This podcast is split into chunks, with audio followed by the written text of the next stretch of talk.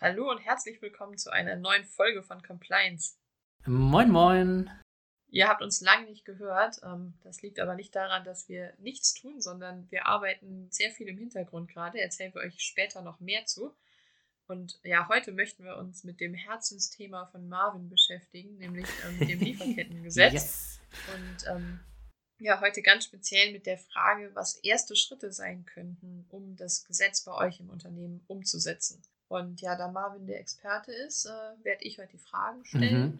und er wird sie uns beantworten. Deswegen haben wir heute ausnahmsweise mal keinen Interviewgast dabei. Ich hoffe, das ist trotzdem in Ordnung. ich, ich, ich hoffe doch. genau. Na dann. Dann geht's schießen los. Wir los. Schießen wir los, genau. Also ich denke, es wird eine kurze und knappe Folge mit den wichtigsten Inhalten. Und ja, wir fangen einmal ganz von vorne an. Was ist denn der erste Schritt, wenn man sich mit dem Lieferkettengesetz im Unternehmen beschäftigen möchte? Also ich sag mal, grundsätzlich sollte man zuerst die Verantwortlichkeiten klären. Wir haben ja nun auch schon in, ein, in der einen oder anderen Folge festgehalten, dass das Thema jetzt bei uns gelandet ist, bei uns als Compliance Officer. Aber das heißt ja noch nicht, dass wir das Ganze dann auch operativ umsetzen, ne? sondern wir sind ja im, ein Stück weit dafür da, das Risiko des Verstoßes gegen das Lieferkettengesetz zu verhindern. Das tun wir aber tun wir das nur, indem wir das System entwickeln, mit dem die äh, zum Beispiel die Risiken in der Lieferkette analysiert werden und dann auch Präventionsmaßnahmen eingeführt werden, etc. Ja, und das ist sozusagen das, was wir von Anfang an klären sollten. Hört es bei uns oder hört unsere Zuständigkeit da auf, wenn wir das System implementiert haben? Oder sind wir dann auch noch operativ tätig? Oder macht es dann zum Beispiel der Einkauf? Was macht das Qualitätsmanagement, was ja zum Beispiel auch schon ähm, häufig äh, entsprechende Lieferantenaudits aus Qualitätssicht mhm. durchführt? Ne? Da kann man natürlich auch sagen, vielleicht äh, kann man das an den Prozessen mit anknüpfen. Oder macht es das Umweltmanagement, wenn man sagt, ja, man möchte das sowieso irgendwie ein Stück weit ähm, ausweiten, aufbauen? Also das ist sozusagen ganz, ganz unterschiedlich. Da hat jedes Unternehmen andere Voraussetzungen und das muss von Anfang an geklärt werden, weil sonst fühlt sich am Ende keiner verantwortlich oder alle machen was, aber keiner redet miteinander und dann kann es eigentlich nur schief gehen. Ne? Okay, also erster Schritt, Verantwortlichkeiten klären. Genau. Zweiter Schritt? Würde ich sagen, Datengrundlage schaffen. Also ich sag mal, darauf baut alles auf. Ne? Also wenn wir sagen, so die Risikoanalyse an sich ist so das Herzstück der Umsetzung. Dann steht und fällt eigentlich alles mit der Datengrundlage. Das heißt, wir müssen uns erstmal die Lieferanten anschauen, mit denen wir zusammenarbeiten. Ne? Also, wo sind die? Sprich, Adressdaten, aus welchen Ländern kommen die, wo sind die ähm, stationiert sozusagen? Wie viel Einkaufsvolumen hat jeder Lieferant oder macht jeder Lieferant aus? Und was liefert der überhaupt. Also sie hat gesagt, das sind so die drei Punkte. Also Adressdaten, Einkaufsvolumen und Produktgruppe. Kommt es da dann nur auf das Land an, wo der sitzt oder die Länder, aus denen er tatsächlich liefert, also in denen tatsächlich produziert wird? Hm, gu guter Punkt. Ich würde sagen, man sollte die Produktionsstandorte berücksichtigen. Also wenn wir jetzt zum Beispiel auch ähm, uns einen Lieferant anschauen und sagen, weiß ich nicht, wir haben jetzt XY GmbH Deutschland, mhm. wir haben XY GmbH Spanien und XY GmbH China, dann sind natürlich in allen drei Standorten komplett unterschiedliche Voraussetzungen. Ja, die, die Größe ist anders, die, vor, äh, die örtlichen Gesetze sind anders, die Prozesse sind anders und da würde ich dann auch sagen, muss man nach Standort mhm. unterscheiden, weil wenn man jetzt zum Beispiel in China sagt, hast du ja dann auch ganz andere menschenrechtliche und umweltbezogene Risiken als ähm, wenn du hier im Kraichgau sitzt zum ja. Beispiel. Ja. Mhm. Okay. Genau, das, das, heißt, die, die drei ähm, Datenpunkte oder Datenblöcke braucht man erstmal und ich sag mal, das, das hört sich gar nicht so viel an und man denkt auch, ja, also unsere Datenbank, die sollte das ja eigentlich hergeben. Da würde ich aber mich immer mindestens zweifach, dreifach absichern, Stichproben ziehen, Plausibilitätschecks machen, weil wie gerade ja schon gesagt, das bildet die Grundlage der gesamten Risikoanalyse. Und wenn du dann am Anfang Fehler machst, beziehungsweise zum Beispiel auch einen falschen Export ziehst, eine falsche Auswertung machst oder irgendwas in den in den Daten nicht stimmt, weil zum Beispiel Lieferanten irgendwie doppelt gelistet sind aufgrund von Schreibfehlern oder wie auch immer, dann zerschießt es dir ja proportional zum Ende hin die Auswertung. Ne? Du fängst im Grunde mit einem falschen Lieferantennamen an mhm. und hast dann am Ende äh, sozusagen als Ergebnis, siehst du, oh, ich habe so und so viele Lieferanten, die in absoluten Risikoländern sitzen. Hast du aber vielleicht gar nicht, sondern das, das baut einfach auf einer, auf einer falschen Datengrundlage auf. Ne? Und da würde ich sagen, ruhig genug oder vielleicht sogar zu viel Zeit nehmen, um, um das wirklich klar zu ziehen und, und sich da wirklich die Gedanken zu machen, mit dem Einkauf sprechen, mal ganz offen und, und auch völlig unvoreingenommen, aber doch in irgendwie irgendeiner Weise auch sehr kritisch an das Ganze rangehen und schauen, ähm, wie sind wir da so aufgestellt. Okay, das heißt, sich mal mit, den, mit der Stammdatenpflege des eigenen Unternehmens auch beschäftigen. Genau, und, und wenn man dann, äh, ich sag mal, das hat ja auch zwei Vorteile. Ne? Erstmal, wenn man Lücken entdeckt, dann klar, ähm, merzt es die, die Fehler aus in der späteren Risikoanalyse. Und gleichzeitig hat es natürlich auch enorme Vorteile für, für den Einkauf an sich. Ne? Vielleicht haben die noch nie so kritisch irgendwie auf die eigenen Daten geguckt oder einfach nur unter anderem Aspekt, aber ähm, ja, aus einer anderen Perspektive, wie auch immer. Ne? Und wenn man dann einfach irgendwelche Lücken aufzeigt, kann man natürlich ein paar Prozesse anpassen, zum Beispiel ähm, zum, äh, zum äh, Lieferanten anlegen oder Onboarding-Prozess oder wie auch immer, ne? dass man dann ähm, Vier-Augen-Prinzip wahrt, mhm. etc. Ne? Das, das hat natürlich nicht nur für uns oder für denjenigen, der dann die, die Analyse durchführt oder wer auch immer dann verantwortlich ist, sondern auch grundsätzlich für, für den Einkauf einfach ein, ist ein super Ding. Ne? Ja, das ist auch für die Compliance aus anderen Gesichtspunkten relevant. Also wenn zum Beispiel rauskommt, dass eine Person da alleine irgendwelche Stammdaten anlegen könnte und dann irgendwie Zahlungen ausführen zum mhm. Beispiel, dann mhm. besteht ja auch immer die Gefahr, dass Gelder irgendwo abfließen oder so. Also äh, ja, genau. 100 Pro. Das macht ja. aus mehreren Gesichtspunkten Sinn, da wirklich eine gute Datengrundlage zu schaffen. Genau, für das Herzstück mhm. der Umsetzung, richtig? Genau. Ja. Yes, genau. Ja, Herzstück ist, wie, wie gesagt, die Risikoanalyse. Ja, klar, ähm, macht es im Grunde aus, Wichtig hierbei ist aber auch, dass man nicht nur die Lieferkette, das ergibt sich ja irgendwie von selbst, wir sprechen über das Lieferkettengesetz, sondern eben auch den eigenen Geschäftsbereich und den Vertrieb sich anguckt. Ne? Also sozusagen die Sorgfaltspflicht hört nicht, ähm, ich sag mal, bei, bei dem Garagentor oder bei dem, ähm, jetzt fehlt mir ein Wort, ähm, bei, der, bei der Lager, bei der eigenen Lagerhalle auf, sondern geht halt auch noch weiter. Ne? Was wird mit meinen Produkten am, am Ende passieren oder was wird damit gemacht? Also sind wir natürlich auch so ein Stück weit bei bekannten Dingen wie Dual-Use-Gütern, aber es geht eben auch darüber hinaus. Ne? Also kann dann zum Beispiel ähm, ab, sozusagen abgewandelt irgendwie mein Produkt am Ende zu Menschenrechtsverletzungen oder eben zu umweltbezogenen Risiken führen, die dann wiederum eine Menschenrechtsverletzung ähm, ähm, ähm, hervorbringen. Ne? Also zum Beispiel äh, die ganze Abfallgeschichte oder Waste ähm, Management. Ne? Also was passiert da mit meinem Produkt?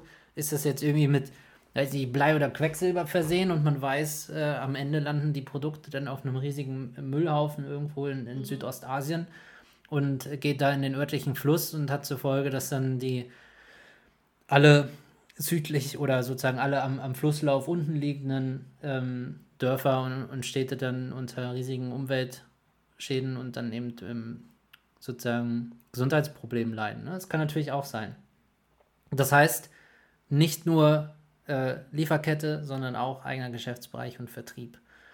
Stichwort Lieferkette, da haben wir im Grunde, ich hätte gesagt, drei ja, Grundpfeiler oder, oder drei Säulen, an, an denen wir uns langhangeln sollten. Das heißt, einmal eine länderspezifische Risikoanalyse durchführen, einmal produktspezifische Risikoanalyse und die lieferantenspezifische Risikoanalyse.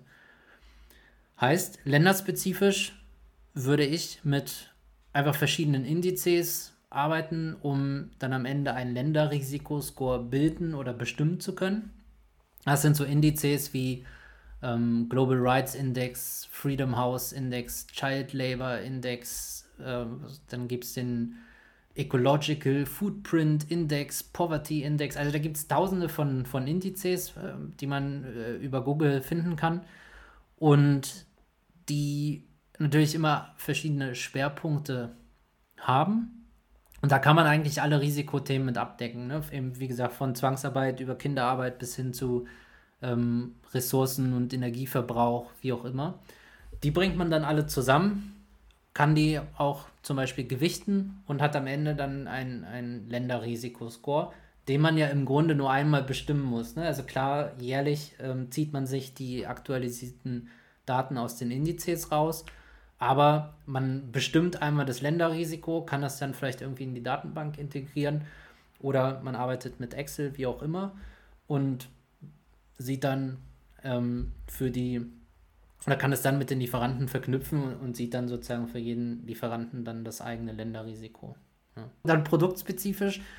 Ähm, klar guckt man sich an, was für Produktgruppen oder, oder welche Produkte liefern uns die Lieferanten. Ne, das ist natürlich auch komplett unterschiedlich. Und da kann ich nur empfehlen, also außer man hat jetzt eine total raffinierte und, und sehr ausgefeilte Definition von eigenen Produktgruppen oder wie man die äh, Lieferanten in seiner Datenbank irgendwie ordnet, dann kann man natürlich dabei bleiben. Für alle, die das noch nicht gemacht haben, was ich aber denke, dass das wird beim Großteil so sein, kann ich empfehlen, die internationalen Zolltarifnummern zu nutzen. Die sind überall gleich. Die kann man übers, ähm, übers Zollportal ähm, sich raussuchen. Die haben eigene Bezeichnungen, die können sehr detailliert werden. Ne? Das heißt, es fängt bei größeren Clustergruppen an und geht dann bis hin zu Schaltern mit 2,4 Gigahertz Ampere und was weiß ich, wechselseitige Stromrichter oder Elektroteil. Ne? Also sozusagen je nachdem, wie man es denn irgendwie braucht, kann man sich das raussuchen und schaut dann einfach, wenn man die Produktgruppen definiert hat, im, im Internet nach, macht im Grunde ein Desktop-Research und schaut sich an, was für äh, menschenrechtliche und umweltbezogene Risiken weisen denn die Produkte typischerweise auf. Ja. Genau. Dann weist man das den jeweiligen Produktgruppen zu und hat am Ende dann im besten Fall auch einen Score. Und dritte Säule, lieferantenspezifisch, meint im Grunde das Einkaufsvolumen. Also, dass man sagt, wie viel Umsatz machen wir denn mit dem jeweiligen Lieferanten? Ne? Ist das jetzt irgendwie ein Lieferant, bei dem, weiß ich nicht, wenn irgendwie einmal im Jahr eine Großbestellung an Schreibwaren, Kugelschreibern oder sonst was bestellt? Oder ist das jetzt irgendwie ein, zum Beispiel ein Single-Source-Lieferant, wo wir extrem abhängig von sind und sonst wie viele Millionen im Jahr ähm, über den Tisch gehen? Da würde ich einfach verschiedene ja, Kategorien setzen, dass man oder so Grenzwerte bestimmen, an denen man sagt, ist es ein Hochrisiko, ein mittleres oder ein geringes Risiko. Und dann hat man im Grunde drei verschiedene Grundsäulen kombiniert, hat im besten Fall drei Scores und kann dann damit weiterarbeiten und entsprechende Präventionsmaßnahmen formulieren. Da kommen wir dann aber gleich noch zu. Das nutze ich gleich mal für ein bisschen Eigenwerbung. Und zwar äh, haben wir in den letzten Monaten, ich habe es ganz am Anfang schon angekündigt, im Hintergrund sehr viel gearbeitet und zwar an einem Online-Kurs zur Lieferketten-Compliance. Und ja, bald sind wir fertig und bald wird er veröffentlicht und da wird es auch einen eigenen Abschnitt geben zum Thema Risikoanalyse. Das wird auch beim Online-Kurs das Herzstück sein. Ähm, das heißt, wenn ihr euch da jetzt konkrete Fragen stellt, wie ähm, das in der Praxis genau aussehen kann, dann können wir euch nur ans Herz legen, den Online-Kurs zu machen, weil da werden wir äh, sehr praxisnah vorgehen und werden euch äh, sehr konkret an die Hand geben, ähm, welche Schritte zu tun sind und wie ihr das äh, Lieferketten-Sorgfaltspflichtengesetz ähm, in der Praxis umsetzen könnt. Ja, vor allem praxisnah hast du genau richtig gesagt. Ich habe ja gerade ähm, die verschiedenen Scores erwähnt, die verschiedenen Indizes etc. Und worauf wir im, im Kurs geachtet haben oder was uns sozusagen dazu auch angetrieben hat, ist wirklich es so aufzubereiten, dass ihr es am Ende direkt in der Praxis umsetzen könnt. Ne? Das heißt, wie ihr auf diese Scores kommt, wie man diese Kategorien bildet, welche Kategorien man bilden kann, all das ähm, erzählen wir euch da, zeigen euch das da mit, mit Beispielen. Das heißt, ähm, am Ende ist das Ziel, dass ihr es genauso dann auch in der Praxis umsetzen könnt. Und damit würde ich sagen, Werbung Ende und gehen wir doch einfach direkt über in ähm, den zweiten Part der Risikoanalyse zum eigenen Geschäftsbereich. Das, ich sag mal, gut, wir sind, ich denke mal, die meisten Hörer sind irgendwie, ja, nee, weiß man gar nicht. Es werden wahrscheinlich internationale Unternehmen sein, ähm, an, in, in denen ihr tätig seid, wie auch immer. Das heißt, ähm, hier gilt es zu schauen, habe ich denn Menschenrechtsverstöße oder Umweltrisiken im eigenen Standort? Also ich, ich hoffe natürlich nicht. Äh, und wenn, dann ist das eine gute Übung, um das einfach rauszufinden, ob man da nicht schon irgendwie die ganze Zeit auch gegen etwas verstößt. Heißt, ich würde da einfach empfehlen, die eigenen Standorte zu auditieren. Kann man sich ähm, einen anerkannten Auditstandard raussuchen und ähm, das, das Ganze irgendwie in, in einem Auditplan aufstellen und dann die Standorte nach und nach durchauditieren. Und da könnte man natürlich dann auch die Chance nutzen und ähm, sich zum Beispiel mit dem Qualitätsmanagement zusammentun, die ja auch, ich sag mal, regelmäßige Audits ja durchführen. Ne? Und wenn man mal schaut, so mit, wenn das mit einer Auditfirma oder mit Dritten passiert, oft haben die gleichen Auditfirmen sich jetzt auch entsprechend aufgestellt und führen CSR und Compliance Audits durch. Ne? Das heißt, da, da könnte man ein Stück weit aufsetzen, vielleicht einfach so auch schon die gelebten Prozesse nutzen, damit man nicht das Rad neu erfinden muss. Ne? Also das muss man sich mal anschauen. Wenn das passt, dann gut. Wenn nicht, dann macht man es halt selber. Ne? Aber sozusagen, das würde ich auf jeden Fall tun. Und dazu würde ich auch zählen, ähm, den eigenen Code of Conduct überarbeiten. Ne? Steht da jetzt alles drin, was, was dann am Ende von den Lieferanten auch gefordert wird, macht man das dann auch selber. Ne? Weil sonst fliegt es einem sehr schnell um die Ohren und äh, es ist dann doch recht unangenehm, wenn ein Lieferant fragt, ja, würden wir gern machen, wie sieht es denn bei euch mhm. aus? Ne? Mhm. So kann, kann natürlich auch passieren. Ne? Also insofern würde ich da einfach nochmal durchfliegen und schauen, passt das noch, ist das noch zeitgemäß. Dann Vertrieb. Klar, haben wir ja schon ein Stück weit drüber gesprochen. Ne? Also, was für Produkte habe ich? Ähm, können hier durch irgendwelche Menschenrechte verletzt werden? Gibt es Umweltrisiken? Was für Kunden habe ich? Also, liefere ich jetzt an, an den Endkunden oder liefere ich irgendwie an wenige Großkunden? Nur ein, ähm, bin ich sozusagen selber auch ein Vorlieferant?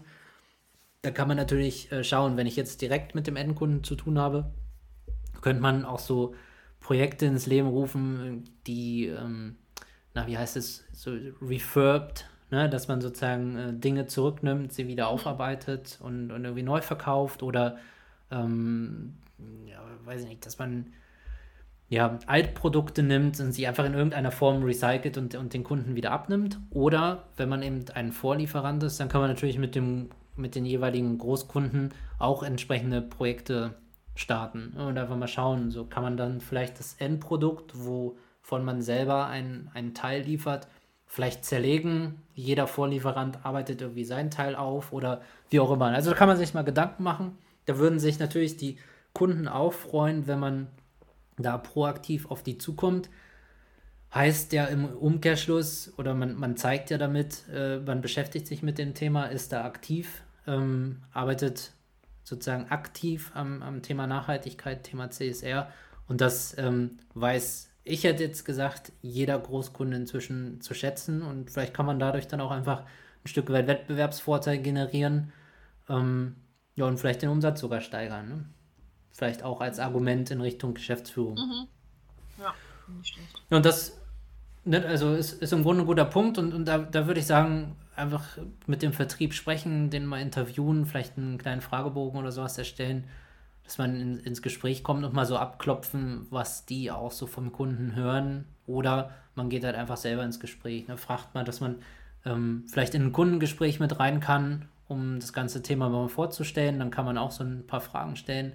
Dann eben, wie gerade gesagt, auch mal fragen, ja, wie, wie macht ihr das denn? Mhm. Ne? So nach dem Motto, ja, man möchte natürlich immer ähm, voneinander lernen und so ähm, ja, klopft man mal bei denen ab und äh, bringt sie so ein bisschen in Zugzwang und gleichzeitig zeigt man eben auch, dass man selbst aktiv am Thema dran ist.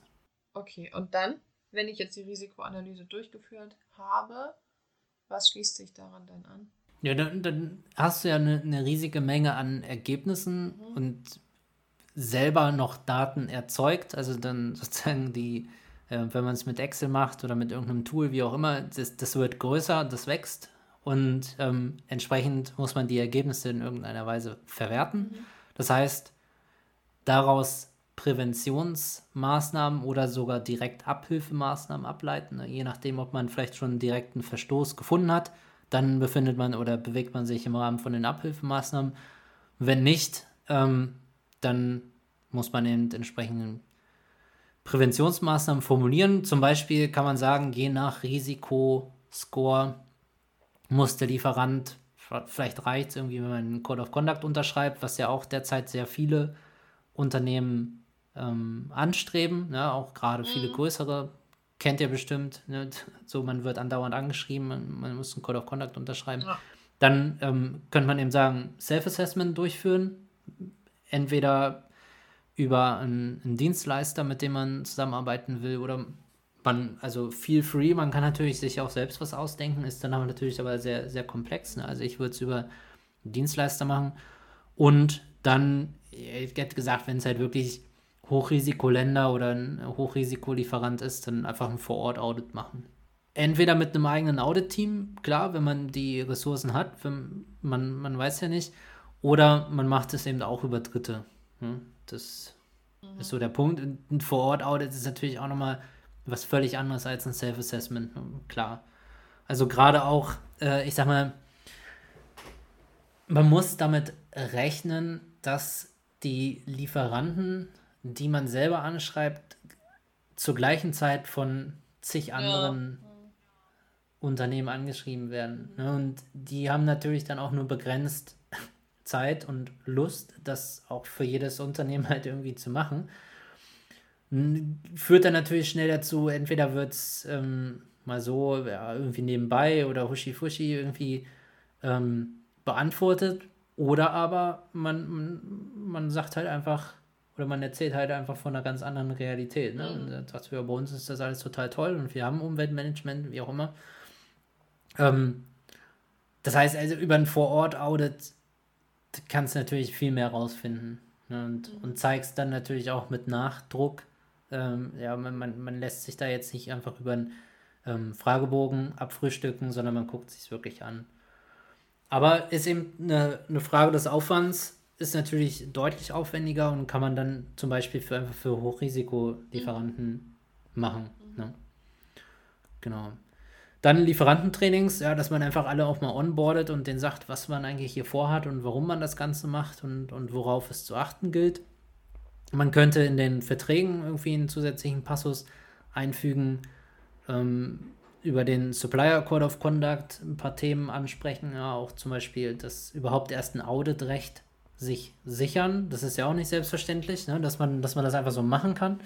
Und ähm, je nachdem, auch in welcher Branche man irgendwie unterwegs ist, gibt es ja verschiedene Produktsiegel oder also gerade ja im, im, im, Lebensmittelbereich oder, oder im Einzelhandel generell. Ne? Also wenn ich jetzt so an, an Textil denke, hat man viele verschiedene Zertifizierungen oder eben wirklich Lebensmittel. Ne? Also fängt an bei Bio über Kakao oder Soja, wie auch immer. Ne? Also da gibt es sehr viele und das kann man natürlich dann, dann auch machen, wo man, wo man sagt, wenn dann entsprechendes Siegel vorhanden ist, kann man so ein Stück weit als, ähm, vielleicht ist sogar mit dem Siegel ja ein Audit verbunden. Ne? Kann natürlich auch sein. Dann kann man sagen, ähm, damit äh, ist, gibt man sich erstmal zufrieden, vielleicht auch gerade jetzt im, im ersten Jahr oder zum Start, wo man sagt, jetzt geht es einfach erstmal darum, möglichst alle in irgendeiner Weise zu erreichen und irgendwas bei denen zu machen.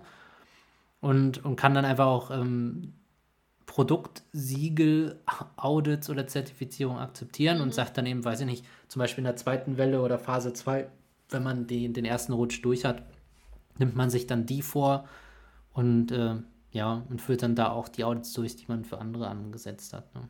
Und dann ist man im Grunde schon beim ich hätte gesagt, vorletzten Schritt der ersten Schritte, nämlich was mache ich, wenn ich ein Self-Assessment vorschreibe, ein Vor-Ort-Audit vorschreibe? Natürlich muss ich irgendwie die Lieferanten erreichen, sie irgendwie anschreiben Und da ist dann natürlich die Frage, wer, wer ist überhaupt der Absender? Ne? Also kommt das jetzt vom Compliance Officer, kommt es vom ernannten Menschenrechtsbeauftragten, kommt es vom Einkauf, kommt es von irgendjemandem aus dem Einkauf oder kommt es von der Geschäftsführung? Ne? Und da wäre meine, wär meine Empfehlung auch einfach erfahrungsgemäß, und da habt ihr sicherlich auch schon die ein oder andere Erfahrung gesammelt, wenn, wenn man irgendwie mit Lieferanten kommuniziert, dann sind die nicht unbedingt innerhalb der nächsten zwei, drei Tage am, am Antworten, sondern irgendwie man verschickt den ersten Reminder, zweiten, fünften,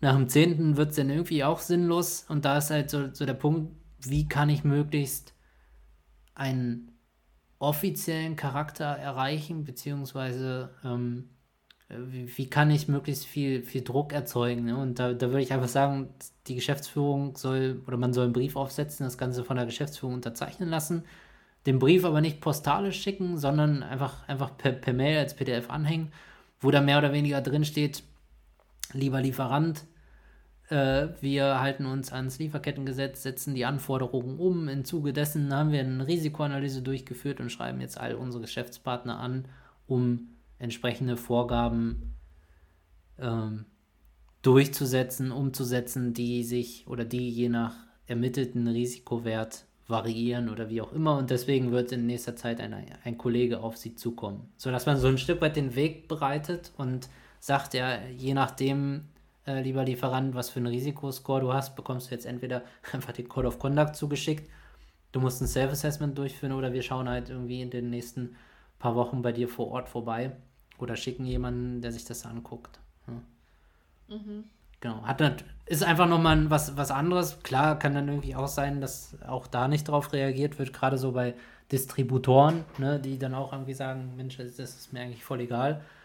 Ähm, ist einfach, und, und da ist genau der Punkt, wer ist verantwortlich, ne? Das ist dann die operative Umsetzung.